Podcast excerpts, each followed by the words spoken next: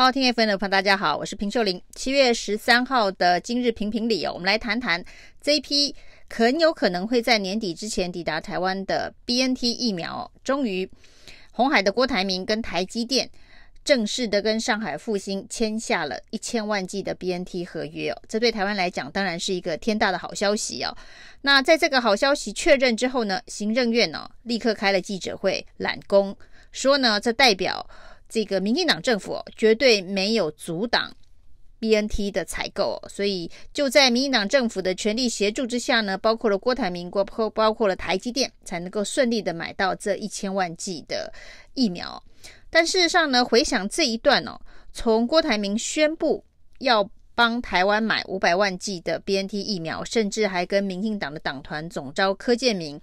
进行了一段时间的协商，都一直没有办法推进。的过程当中哦，那发生了所谓的原厂与代理商的荒谬剧哦，拖了五十几天，终于啊这个采购合约签下来了，尘埃落定哦。那五十几天以来发生了什么事情哦？那像这个疫苗的采购。一向被视为是高度的机密哦。那陈时中每次在记者会上面都讲得不清不楚哦，说呢，这个如果讲得太清楚，或是记者不断的逼问呢，就是在为难台湾，让台湾买不到疫苗。那这个被视为最高机密的国际疫苗的采购，最后还是在立法院哦闹得不可开交哦。那几次开会都几乎爆发冲突，吵得你死我活的状态之下呢，勉强成立了一个疫苗。调阅小组，那这个疫苗调阅小组的进度呢，也是不断的推迟。好不容易终于看到了一些文件呢，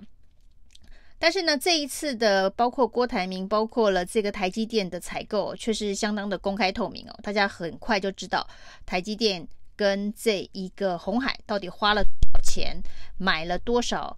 剂的疫苗，那单价是多少？那特别是单价是一个非常吊诡的数字哦，就是单价呢现在。计算起来大概是三十块出头啊，三十一块左右。另外呢，到了台湾之后的这个冷链运输的费用，那还有一笔呢，就是我们必须在这个标签上面做改标的工作。那这个在欧洲做人工恐怕也蛮贵的，所以再加上冷链费用，再加上改标签的费用呢，每一季大概成本是三十三元哦。这是照这个数量以及。台积电跟鸿海所提供的这一个总价所计算出来的大概的数字哦，那这个跟之前呢、哦，这个我们宣称跟 BNT 买了五百万剂合约破局的那一张合约上面的单价是四十五块，比较起来是便宜了很多。那现在既然呢，全世界都在抢疫苗，为什么疫苗反而比当时的这个价钱还要这个便宜啊？这也是蛮奇特的、那这个价钱呢，大概就是跟去年十月份。东阳一开始跟上海复星所谈的价格差不多，就是三十块出头哦。那当时是谈三千万剂哦，数量比现在的这个数量要多很多。那今天民进党团当然也开了个记者会哦，那是因为这个数量的关系哦，甚至呢，他们认为这个包括了台积电跟鸿海也还没有完全确认到底买的数量是多少，所以到底是有。比较便宜还是呢？卫福部之前的合约上面的四十五块，真的是谈的比较贵哦。那目前还没有一个非常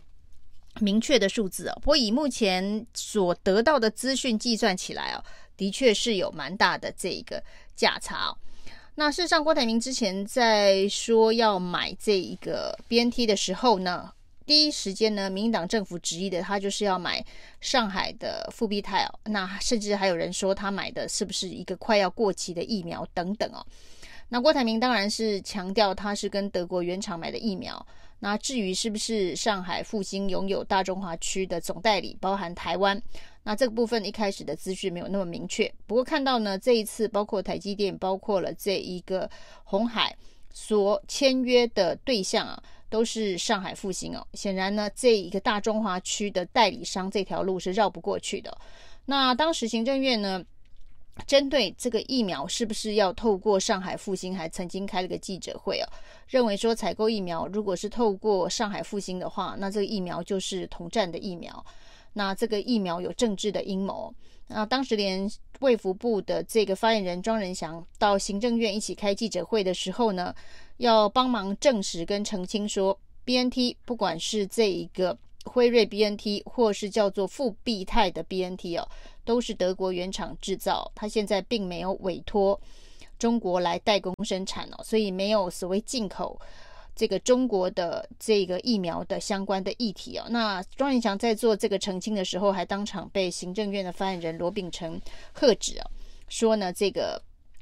透过中国上海复兴去买疫苗，就是一个统战的阴谋。那同时呢，蔡英文也下军令哦，说呢，如果要买 BNT 疫苗，一定要跟原厂买哦，那不能跟代理商买，要跟原厂买才有保障的几点原则哦。那没想到呢，后来爆发了这个本土的疫情哦，所以呢，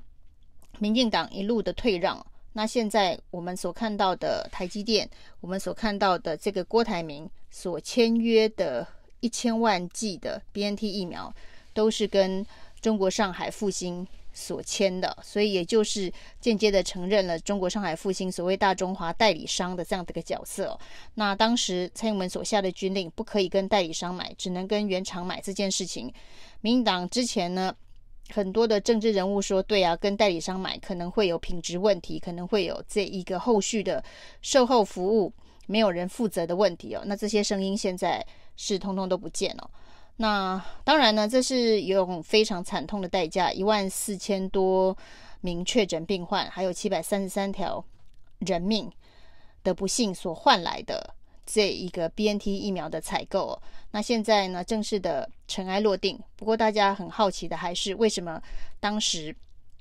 由卫福部出面跟 BNT 谈的价格是四十五块哦？那现在。红海跟这一个台积电谈的价格却是三十一块哦。那针对这个价钱这件事情哦，当然陈时中之前呢，在有人质疑啊，为什么卫福部跟原厂谈判的时候呢，所开出的价格是四十五块，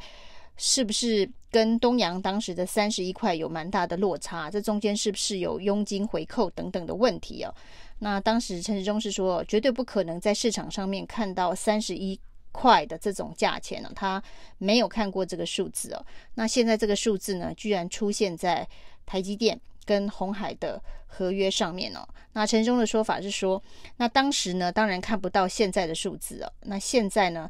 当然看到这个数字，跟当时看到的四十五块的数字也是无法预测未来的。那其实呢，整起这个 BNT 疫苗的采购事件是看到了非常多政治操作的痕迹啊。那只是说，现在这个政治操作的痕迹呢，有一方面当然是可能北京介入，那希望在这个疫苗的采购上面哦，能感觉好像是中国协助台湾的这样子一个角色。那另外一方面，当然是民党政府也认为说，这个采购 BNT 疫苗这件事情呢。绝对不要跟中国，不管是这一个北京政府，或者是呢这个上海的代理商有任何的瓜葛，想要绕过上海复兴哦。那这两方当然各自有不同的这个政治思考。那现在看起来是各退一步的妥协。那疫苗这种救人命的事情啊，如果放进太多的这个政治思考，就会落到现在我们所采购的疫苗一直没有办法到货，只能够呃。巴望着日本的捐赠，巴望着美国的捐赠哦。那现在我们自己采购的疫苗，终于看起来是比较有谱了。那整个事情当中呢，陈世忠所展现出来的，就是对于疫苗采购哦，他似乎谈判能力有限哦，眼力也不是太好。这个四十五块跟三十一块这个数字，常常在不同的时间看错。那但是可以证明的是，陈时中的政治眼力太好。那一路上配合这个政治的疫苗采购，包括呢，希望能够等到国产疫苗上路之后，扶植国产疫苗的这一个高层的方针哦。那搞到现在疫情爆发，那临时要到处急忙的，不管是采购或者是请别人捐赠疫苗的一个窘境哦。那希望这一波疫情过后，那大量的这个国际采购的疫苗上路哦，台湾的疫情。真的能够得到控制哦。那不管是这一个确诊的人数，或者是呢，接下来解封之后的这个基层经济的恢复哦，希望都能够在疫苗有一个基础的这一个呃数量之后呢，都能够得到一个正向的发展了。以上是今天的评评理，谢谢收听。谢谢收听，请继续关注好好听 FM，并分享给您的好朋友。